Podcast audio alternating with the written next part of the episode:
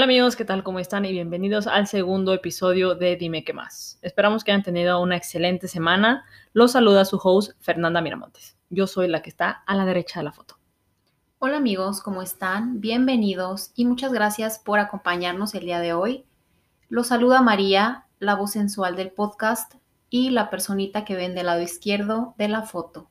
¿Cómo estuvo su semana? Como dijo Fernanda, esperamos que hayan tenido una semana pues muy a gusto, muy coqueta y que hayan cumplido todos sus pendientes. Así es, esperemos que haya sido una satisfactoria semana, a pesar de todo lo que está pasando, obviamente. Algún highlight que yo tuve de mi semana es que compré al fin una bicicleta. Estoy muy feliz. La verdad es que ya tenía muchas ganas de comprarme una bicicleta. Me la robaron hace como dos años la que tenía y me encantaba. Entonces, obviamente la queremos para como el verano, salir a pasear, como ya está mejorando el clima aquí en Calgary. Sí, ya no está tan feo, ya, ya hay sol la mayoría de los días, ya se está derritiendo el hielo, está un poco asqueroso, pero está mejorando, está mejorando. Las banquetas ya están limpias, ya podremos ir a pasear a algún parquecito en las bicicletas. Sí, así que eso me emociona, poder ir a pasear, comprar una canasta para poder poner ahí todos mis cachivaches y pasear como perrito sacando la lengua por la ciudad. Pues mi highlight de la semana fue que pude conseguir un Game Boy Advance, amigos. Estoy muy emocionada. Todavía no tengo juegos, pero ya tengo el Game Boy. Bueno, ya se consiguen pues el siguiente paso, ¿no? Sí, ya, ya es más fácil, ya es más fácil. Excelente. Y bueno, amigos, el día de hoy queríamos abordar el tema de la infancia. Más o menos quisimos como que empezar de abajo para arriba y hablar un poquito sobre nuestra infancia, cómo es que sentimos que vivimos ciertas experiencias, cómo la pasamos y todo ese rollo. ¿Qué hacíamos, qué no hacíamos, qué nos gustaba? Lo que los niños normales hacen, pues. Y también uh, tenemos un fact de la infancia, de hecho, que nos llamó mucho la atención y también vamos a hablar de eso. Sí, pero eso un poquito más adelante. Empecemos, como se dice, por el principio, ¿verdad? Ok. Y bueno, ¿Cómo fue tu infancia, Fer? Pues la verdad yo considero que viví una infancia bastante normal y muy chida, por así decirlo. O sea, yo crecí en una cuadra y colonia donde había muchísimos niños y niñas de mi edad, o si no, pues de la misma camada, vaya, y pues salíamos al parque casi todos los días, era un parque bastante grande y era típico de que si un día decíamos mañana hay que salir todos en bicicleta, todos salíamos en bicicleta. En verano hacíamos guerras con globos de agua todos. O sea, todos éramos amigos, pues entonces estaba padre. Y también éramos de los típicos que amarrábamos la lancha a la bicicleta y le dábamos y uno salía volando o en patines también el de la bicicleta lo jalaba. Y pues como que todos jugábamos de todo, porque si un día decíamos hay que jugar fútbol, todos jugábamos fútbol. También en verano jugábamos mucho kickball y también porque había hasta los grandes, a veces se ponían, los que eran más grandes que nosotros, pues, se ponían a jugar con nosotros y estaba muy padre.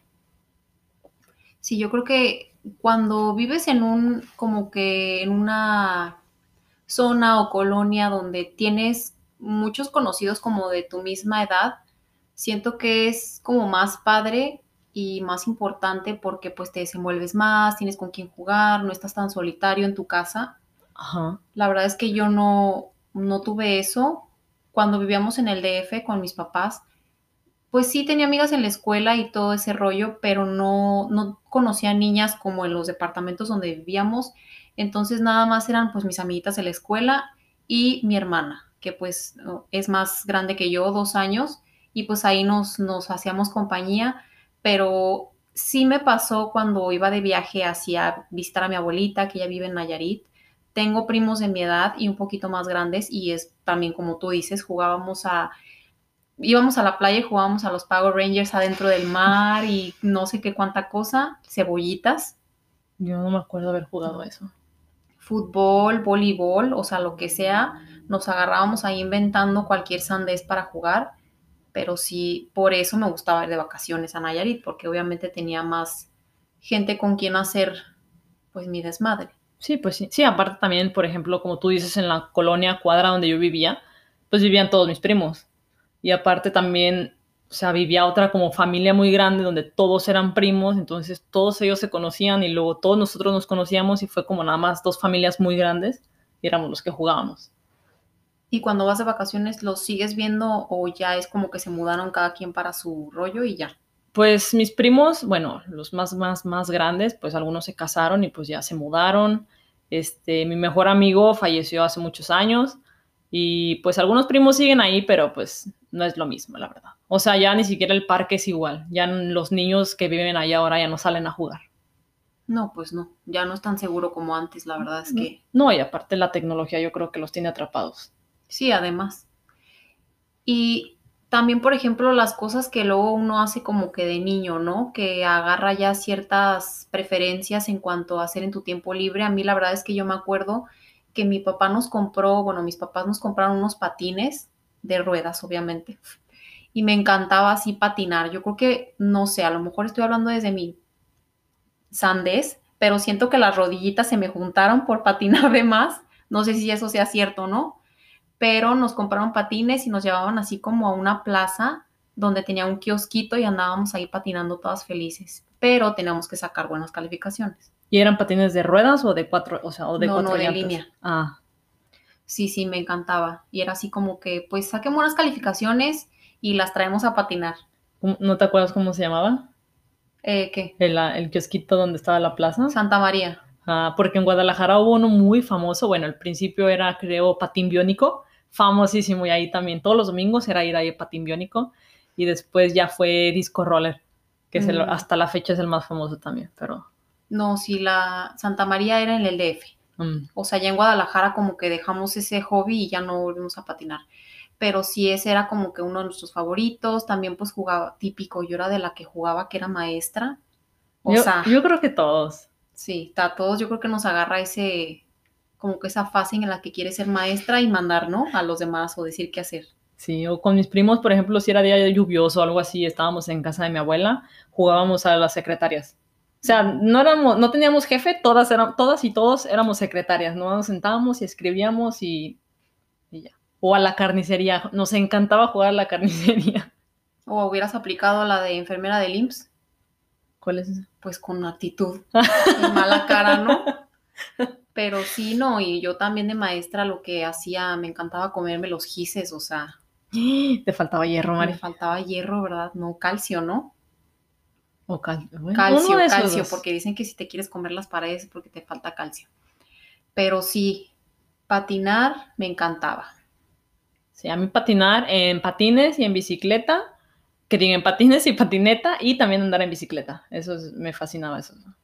Sí, sí, también. Me acuerdo que como casi no nos, nos sacaban en bicicleta mis papás, yo nada más le daba como que a la vueltita al micropatio que teníamos en una casa y de esas veces que pegas con las paredes, o sea, y te azotas y te raspas todo. Y tienes todos los, los, ¿cómo se llaman estos? nudillos Nudillos raspados, Sí. ¿no? De las paredes. de que no tenía ni espacio, pero hay que andar yo Sí. andando en bicicleta. Me pasaba, pero adentro de mi casa también, porque cuando estaba más chica, que no me dejaban salir sola, pues tenía bicicleta y en el pasillo de mi casa me agarraba desde las salas a mi cuarto y pues en el pasillo también me raspaba todos los nudillos. No, pues sí, es que en esa edad cuando quieres estar nada más afuera y también te... Tuve vecinas ya cuando vivíamos en Tijuana que sí nos invitaban a jugar y también nos la pasábamos súper bien porque aparte tenían perros y andábamos ahí nada más con los perrillos.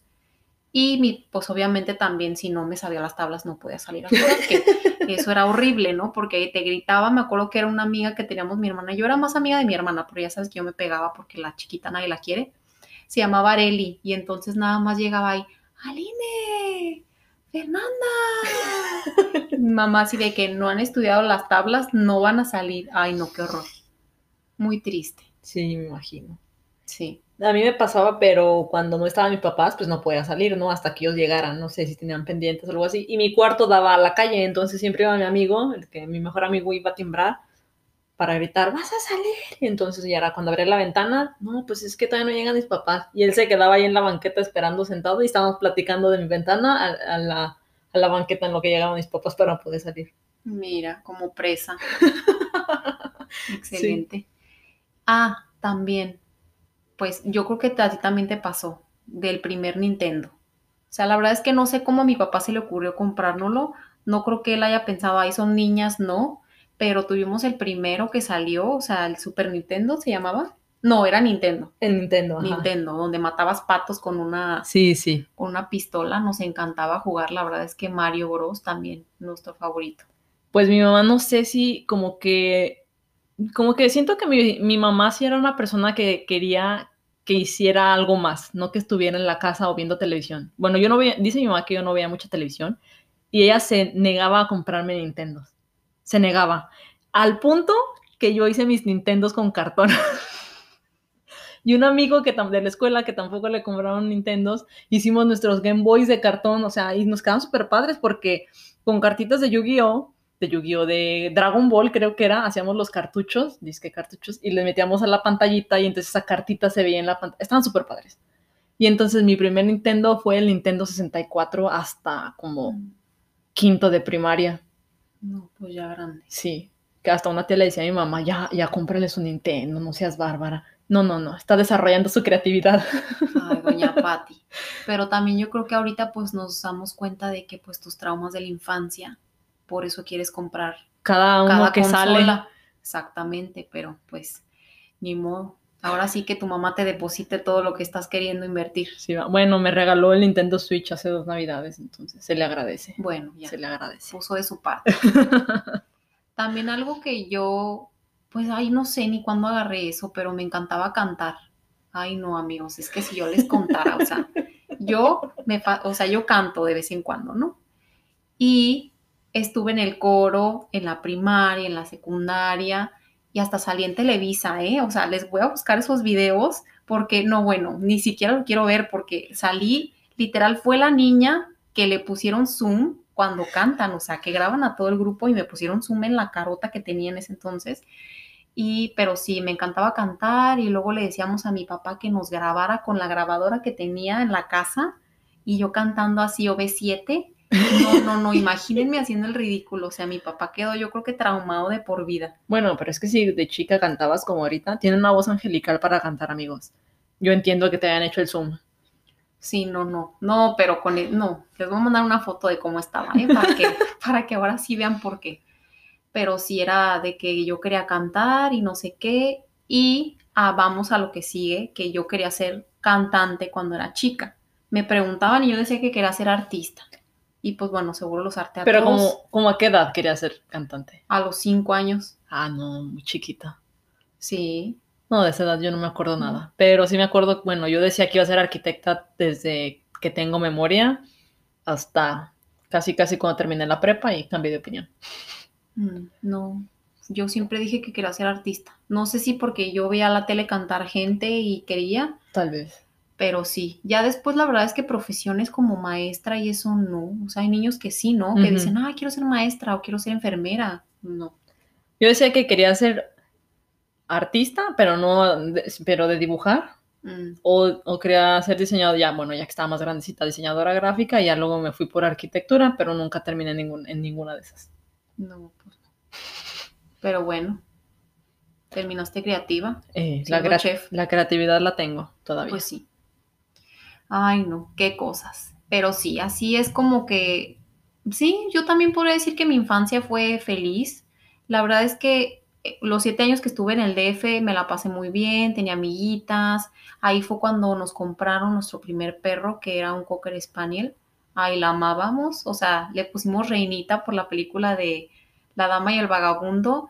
Y la verdad es que no me acuerdo cuánto duró con nosotros, pero la terminaron regalando mis papás Porque pues nació mi hermano y pues dice que tenía asma y pues adiós a la perra y llega este, ¿no? A desplazarla. Pues me han regalado a tu hermano mejor. Pues sí, porque después se dieron cuenta que no tenía asma. Exactamente, y Reinita, ¿quién sabe? Ah, con mi maestra de inglés terminó. Pobre reinita. Pobre reina, pero sí, yo amaba así.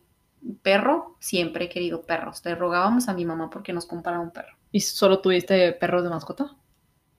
Mm, Gatos, pero no eran nuestros, como que eran de la, no de la calle, pero como que llegaban y, ay, Shakira, le vamos a poner Shakira y, y así nos adueñábamos a los gatos y al rato pues que lo envenenaron. Ay, no, pura tragedia, amigo. Oye, sí. Sí, pero sí, la mayoría de perros. Mm. Nosotros solo tuvimos un perro cuando vivíamos pues, en una casa más pequeña. Y era, solamente lo tuvimos porque era hijo de un perro que tenía mi papá en casa de mi abuela. O sea, mi papá se casó y dejó el perro allá, obviamente. Lo cruzaron, entonces el perro que les dieron era un perrito pastor alemán. El papá estaba hermoso, era un pastor alemán también, pero era blanco con gris. Y tenía un ojo azul y uno gris. Estaba hermoso ese perro, se llamaba Zeus. Y el, el hijo se llamaba, mi hermana le puso Ponky. Se lo regalaron a mi hermana cuando tenía como dos años. Y se escapó un día que yo creo que mi hermana ya tenía 10 por ahí. Y ya nunca lo volvimos a ver. Que hicimos otro perro, pero pues mis papás decían que la casa era muy pequeña. Y pues nada más tuvimos hamsters, yo creo. Hamsters y pescados. Mm, Y ya, pues ahorita que se mudaron a otra casa más grande, pues ya tienen perros, pero no me tocó. No, Pero también quiero perros. sí, es que son hermosos, tan fieles ellos. No los merecemos. No, la verdad no. Y bueno, también para los que no saben, Fernanda tiene una hermana mayor y yo también tengo una hermana mayor. Entonces, ¿tú crees que te ayudó tener una hermana compañera que estuviera en tu infancia? Pues sí, sí te ayuda. Yo creo que en ese momento no lo ves porque pues es- éramos más pequeños, obviamente, compartíamos cuarto y somos tan diferentes que nos peleábamos muchísimo. Digo, desde siempre quisimos cuarto para nosotras solas, pero mi mamá se negó. Dijo, nomás son dos, tienen que aprender a convivir. Y pues nos seguíamos peleando, pero, pero sí, o sea, ella me ayudaba muchísimo en las tareas, porque pues yo era la burra, este, y siempre me ayudaba en todo. Y pues ahorita ya de más grande, pues te das cuenta que sí es necesario, ¿no? Una hermana. Sí, sí, yo creo que las personas que no tienen hermanos, pues obviamente no se ven con una hermana, pero ya cuando las tienes, obviamente hay personas que se llevan bien con ellas, hay personas que se llevan mal, pero yo la verdad es que sí, o sea, desde chica, pues obviamente como soy la del medio, Ujú. pues tenía como que esa etapa en la que mi hermana era, yo quería ser como mi hermana, ¿no? Y obviamente quería jugar con ella y a veces sí jugábamos a las Polly Pockets, a las Barbies, me decía, acomoda todo y cuando acomodaba todo ella decía que ya no quería jugar y yo que me quedaba ahí como mensa, pero, pero sí, ya después obviamente de grandes como que mejoró la relación y siento que pues sí, la verdad es que nos llevamos bien, muy bien, por, conozco personas que no se llevan tan bien con sus hermanas, que también pues lo entiendo, pero sí creo que sí nos sirvió para acompañarnos, como dices tú, aunque te peleas y sí te agarras de la greña, pues como todo, o sea, nada es perfecto y pasan cosas y etcétera, ¿no? Sí, quieras que no, bueno, al menos mi hermana y yo nunca fuimos de las que decíamos. O sea, me refiero a que si hacías algo, Chisme. ajá, o si me pasaba algo o yo tenía miedo por algo, a la que le decía era mi hermana, generalmente, primero. O sea, así de que me pasó esto, pero porque obviamente no quieres que tus papás te regañen, algo así, entonces la que a veces me ayudaba, o a veces hasta la fecha, es ella. O sea, sí está padre eso. Y nunca jugamos juntas porque a pesar de que éramos muy diferentes, nuestros juguetes pues también eran muy diferentes. A ella le gustaban los Polly Pockets y a mí me gustaba el Playmobil. Y pues, sea, mi forma de jugar era usar todos mis Playmobil y hasta en el jardín y pues ensuciaban y a mí no me importaba, ¿no? Muchísimas piezas se me perdieron y no me importaba. Y la manera de jugar de mi hermana era acomodar sus Polly Pockets y no, de- no los prestaba porque se los iban a perder. Y hasta la fe y ahorita la fecha digo, pues qué padre porque ella todavía tiene todos sus Polly Pockets intactos y pues mi Playmobil está a medias todo. Pues sí, yo creo que también es como que un punto o más bien como algo de la personalidad de cada quien, ¿no? Sí, O sea, que tu hermana como que quería todo acomodadito, cuidar sus cosas Cuidar las cosas más bien, sí. y pues a veces uno es como que le vale madre y anda ahí tirando todo y la muñeca termina sin cabeza y Sí, pues yo decía, son juguetes, para eso son. Pues sí, pues sí, para eso son, honestamente sí.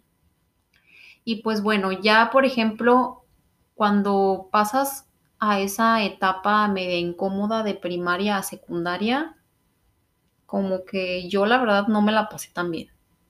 O sea, ya nos, bueno, nos mudamos a Tijuana, como dije en el episodio anterior, y yo siento como que el cambio me volvió una persona como que un poco más tímida, más cerrada como que en mi shell, en mi concha. Y pues mis papás trabajaban mucho, en ese momento tenían negocios y pues casi siempre estaban afuera. Siento yo que por eso como que me refugié en la comida y pues cuando sufría sobrepeso en esa etapa y no era feliz y sufría bullying en la escuela además. Y no, o sea, sí tenía amistades, tenía como dos amigas y ya. pero la verdad es que no es una etapa que yo siento que haya disfrutado en lo absoluto. O sea, no quisiera regresar.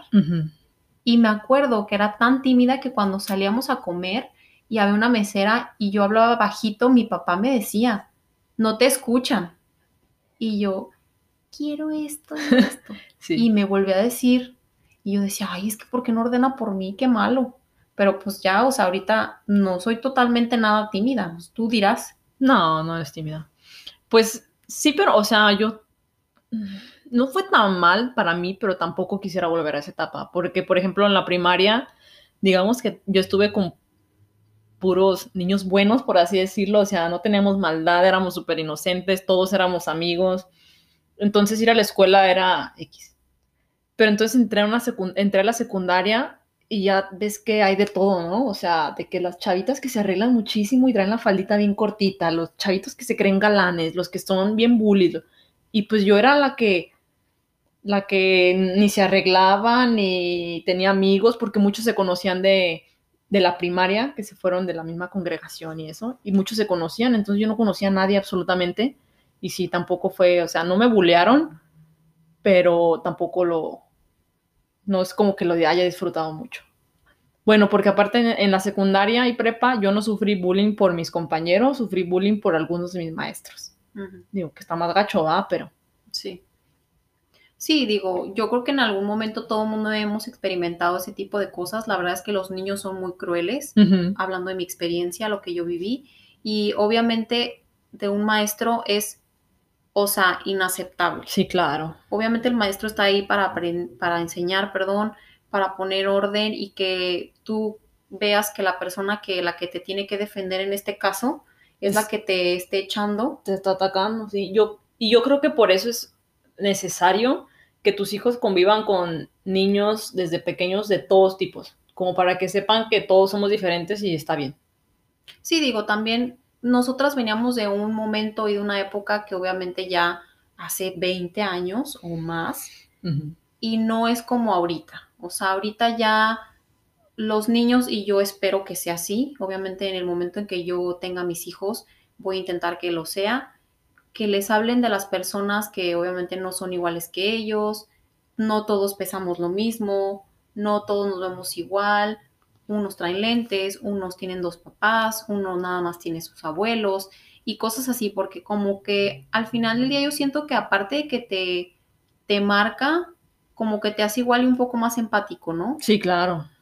porque si los papás obviamente hacemos a la vista gorda de ese tipo de cosas, pues más las amistades que lo fomentan o que lo hacen, pues tu hijo lo va a hacer. Sí, claro. Y sí, yo creo que desde pequeño tú no lo ves malo, pero si lo, si lo ves desde pequeño, como te digo, pero ya cuando creces y lo ves, es como que lo rechazas. Bueno, yo creería. Por ejemplo, yo estuve en un kinder donde había niños huérfanos.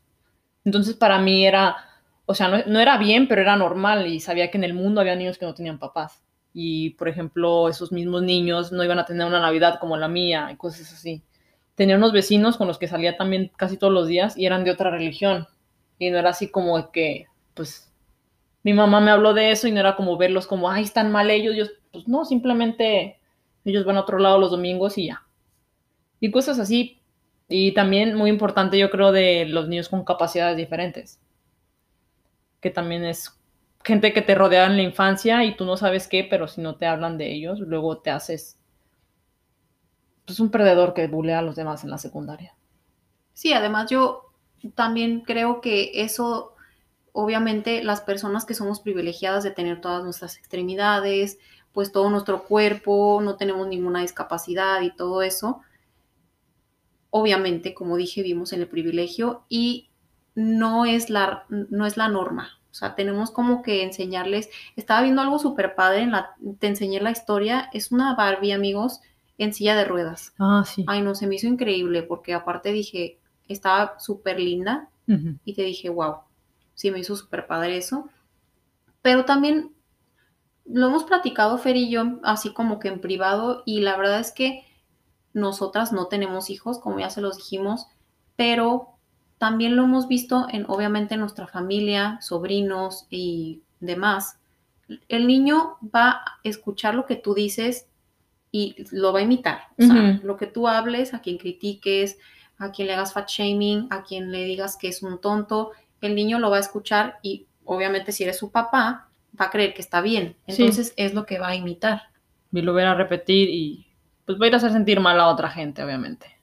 Exactamente. Y además un fact que yo estaba escuchándolo otra vez en un podcast y lo estábamos también comentando hace ratito, es que decía que a los cero años hasta los siete años vives en un estado de inconsciencia total. O sea, se no, No. razonas por ti mismo, obviamente inconsciente, como dice la palabra, y cuando creces, el 95% de tus actos y tu personalidad es lo que aprendes durante esa edad. Y Como es que como lo, que, lo wow. que te siembran, ¿no? Y Sí. tú no sabes por qué, pero fue lo que pasó en esa, en esa etapa. Sí, la verdad es que es algo muy fuerte porque si te pones a pensar en pues, la cantidad de niños que sus papás obviamente no tienen estas herramientas y no saben de esta información, pues cómo es que te crías escuchando cosas que no deberías, estando en lugares que no. No, sí, que los papás hablan cosas negativas y no les alimentan, digamos, el cerebro correctamente a sus hijos. Sí, y pues también obviamente se entiende que es desde la ignorancia de este tema, digo, uno puede creer que son niños, no saben, no escuchan, no entienden, pero pues para que vean que, pues como dicen, ¿no? Está blandito y es como una esponja, sea, todo va a absorber Exacto. y todo va a tomar de, pues de lo que está escuchando a su alrededor, vaya. Otra cosa de tu infancia que hayas recordado, una anécdota graciosa, dime por favor que tienes una porque yo sí. Pues son bastantes, bueno, más bien como curiositas, curiositas que dan Ah, risa. Por ejemplo, pues yo creo que muchos saben al niñito Dios. Mi mamá no le gustaba la comida chatarra, era enemiga de la comida chatarra. Tanto así que yo al niñito Dios le pedí una coca de dos litros y unas papas grandes en una Navidad. Y el niñito me trajo eso y una moto. La moto no la pelé, yo llevaba mis papas y mi coca a todos lados. Te entiendo. Yo era adicta. Amigos. o A- sea, a, mí no me daban coca, yo creo que por eso la pedí. Sí, no, no. Aquí totalmente diferente, un polo opuesto. Yo, como les dije, pues tenía sobrepeso cuando era niña. Yo comía papitas, tomaba coca, o sea, comía chatarra mil. Y Fernanda, o sea, su mamá, Ensalada todos los días. de que le quería hacer sus papas fritas así en su casa de McDonald's. Yo no comí McDonald's hasta la secundaria, amigos, yo creo, porque mi mamá jamás nos llevó a esos lugares. Se le agradece, se le agradece. La verdad, sí. Se le agradece y pobre de tus hijos. Digo, si hasta la fecha estoy con mi mamá y digo, vamos por un Starbucks, me va a decir, en la casa te hago un café más rico. Pues sí. Hasta ahorita nosotras lo haríamos. Pues sí, yo ya ahorita también. también una vez a los reyes les pedí una sandwichera, ¿por qué? No sé. Y mi papá me decía, Fernandín cagadín, que porque dice que de bebé cagaba mucho. Mm. Lovely. Ay, no, pues yo ahori- ahorita justamente que estábamos hablando de, de que quería ser maestra a algunas niñas, me acordé, o sea, amigos, mandaron a hablar a mi mamá a la primaria donde yo estaba, porque a mí se me ocurrió agarrar el cuaderno de una compañera, o sea, y me puse a calificar y rayar todo, o sea, imagínense a mí poniendo palomas a todo y poniendo dieces, y pues le hablaron a mi mamá, que había rayado el cuaderno de mi compañera. Y pues ya ni me acuerdo si me regañaron o no, la verdad es que no, no tengo memoria de eso, pero pues sí me dio muchísima risa ahorita. o sea, Ay, seguro no. Espero que no. Por eso no te tienen que regañar. probablemente no. Pero pues sí, infancia feliz, Súper feliz. súper feliz. Ya saben amigos que lo que pasa te ayuda en algún momento a algo Sea bueno, sea malo, y lo importante es que teníamos salud, un techo, y comida, comida, ensalada, ensalada, papas, coca, Playmobil. exactamente, y familia feliz. Eso sí. Excelente. Pero bueno, por mi parte me queda pues agradecer el tipo de infancia que me tocó.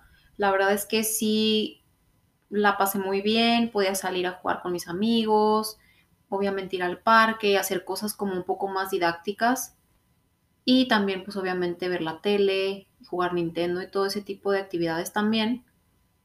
Sí, yo también, la verdad, porque, o sea, no era, no, era que fuera mimada ni nada de eso, pero lo que pedía me lo daban, bueno, hablando de patines, bicicleta y eso es para disfrutar la infancia, vaya.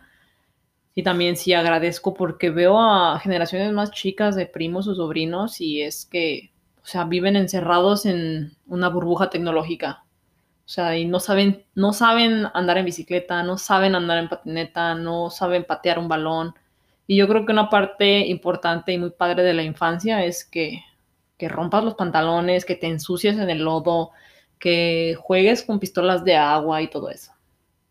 Sí, digo, también, obviamente es algo muy importante el hecho de que hoy en día no hay la seguridad que había antes. No se puede salir tan fácilmente a jugar con tus amigos sin que te esté supervisando un adulto.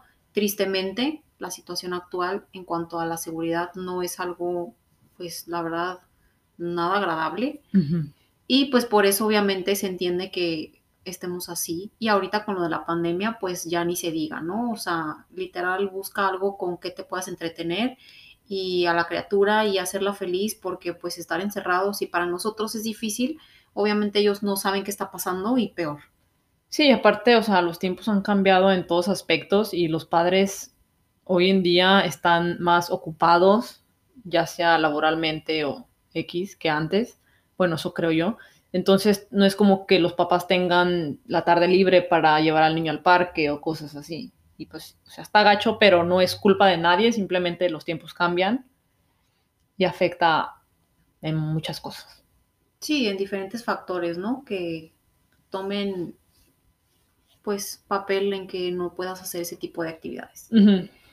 Pero bueno, ¿tú crees que afecte cuando estamos en la matriz de nuestras mamás lo que ellas sientan, lo que ellas piensen? Pues yo creo que sí. A nuestra personalidad de hoy en día, o sea, ¿crees que eso influye a cómo somos ahorita como adultos? Pues sí, porque digo, estás, estás dentro de tu mamá, digo que eso ya es algo como que todavía a veces a mi edad se me hace difícil de procesar, pero estás dentro de, tu mamá, estás conectada con tu mamá o conectado. Lo que tu mamá come es lo que te alimenta y pues obviamente que lo que tu mamá viva, escuche y siente es también. Digo, así como dicen, ay, háblenle al bebé y para que reconozca sus voces, pues obviamente si la mamá piensa algo o siente algo, el bebé lo siente. Bueno, y fíjate, yo, bueno, a lo mejor tú has escuchado ese fact, que el bebé no ve los, ¿cuántos? ¿Colores? No sé, pero los primeros meses y por eso es que es importante que le hables y que los toques y que estés así como ah, sí, que primero no ve, luego ve borroso, luego ve a blanco y negro. Sí, los meses no me lo sé, pero sí había escuchado algo así. Sí, porque fíjate, ahorita como que cuando dijiste eso, y sí, yo también creo que sí influye, la verdad es que si la mamá está teniendo un momento difícil o si ha tenido una muerte familiar y todo ese tipo de cosas, obviamente siento que igual y sí afecta porque, pues como dices tú, nos alimentan y también sus sentimientos y sus pensamientos, pero yo me he preguntado si de ahí viene lo que dicen, ay, tienes el gen de tu mamá. Probablemente no. O sea, la verdad es que yo no sé mucho del tema, pero por ejemplo, si eres muy enojona y tu mamá es enojona y te digan, ay, es que tienes el gen de tu mamá. Pues sí, bueno, yo creo que sí tienes el gen, pero no nada más viene del embarazo, sino que ya, o sea, si tu mamá es enojona, pues ya, te va a tocar ser enojón. O si tu papá es, yo digo que sí, claro. Yo digo que sí, no.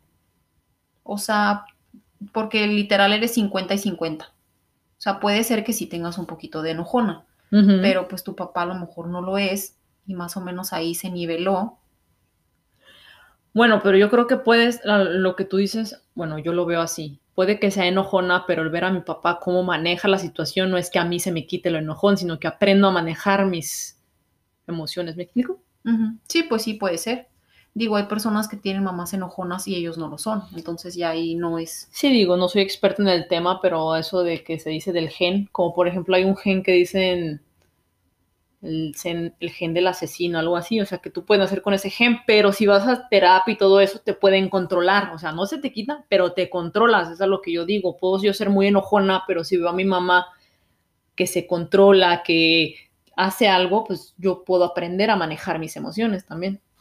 Sí, literal, estaba, estaba escuchando un podcast también de eso que decía que una persona que hizo este estudio, la verdad es que no me acuerdo el nombre, pero esa persona tenía el gen asesino. No, sé cómo se, dice asesino, pero sí.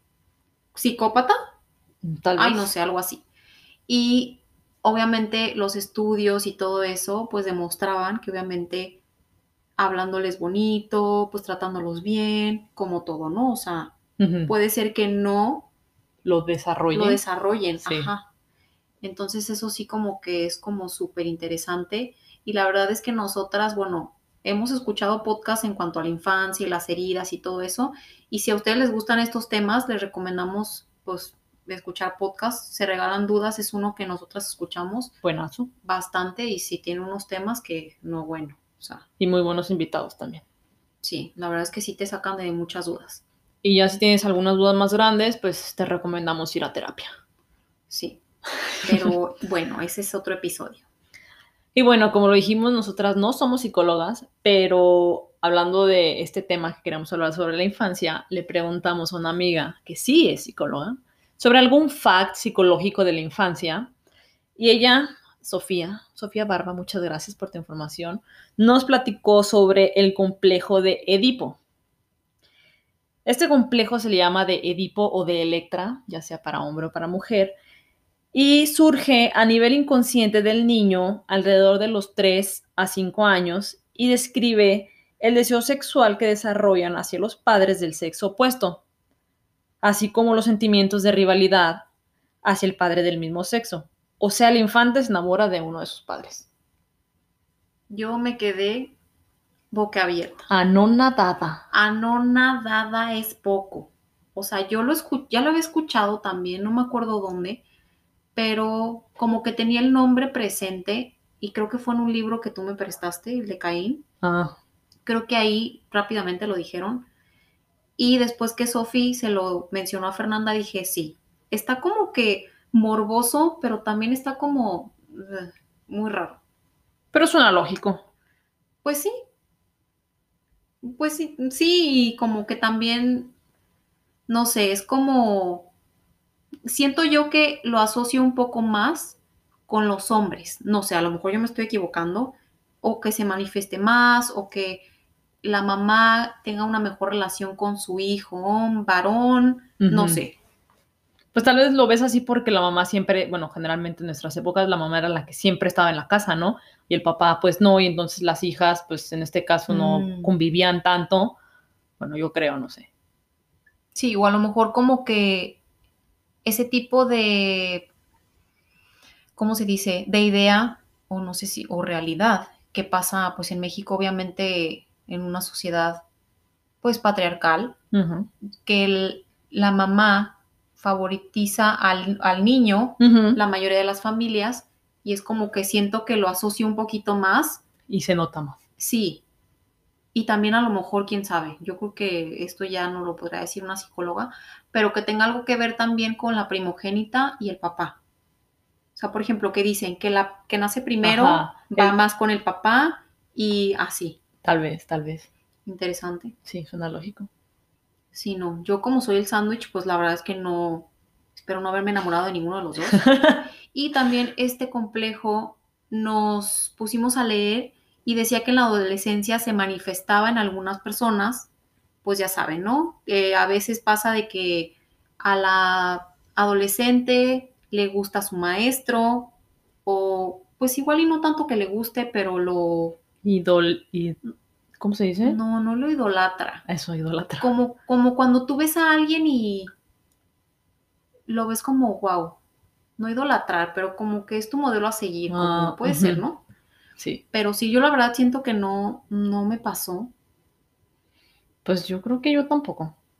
no. No recuerdo, bueno, no recuerdo qué desayuné, entonces tampoco me voy a acordar qué pasó en mi infancia y adolescencia tanto. Sí, no, no, pero a- en cuanto a maestros, la verdad es que yo no recuerdo haber tenido un maestro que yo dijera, wow, me gusta o, o no. No, yo tampoco. La verdad que no. Pero está interesante, ¿no? Este tipo de, de teorías. Bastante.